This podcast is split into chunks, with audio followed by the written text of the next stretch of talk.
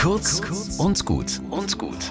Heute mit Pfarrerin Katharina Chemnitzer. Auf YouTube habe ich einen Channel eines Amerikaners entdeckt, der erzählt, was ihn an Deutschland beeindruckt. Ihm fallen Sachen an uns auf, auf die kämen wir nie. Zum Beispiel findet er, dass wir bescheiden sind. Deutsche sind maßvoll. Er sagt, bei uns geht's nicht nur ums Geld machen, auch nicht darum, dass jeder immer das Neueste haben muss. Er sagt, in Deutschland verurteilt dich niemand, wenn du nur in einer kleinen Wohnung lebst. Und freilich ist für manche das Auto oder das neueste Handy ein Statussymbol, aber es gibt noch viel mehr Leute, für die ist es das eben nicht. Die brauchen das nicht fürs Ego. Man muss in Deutschland nicht zeigen, dass man Geld hat.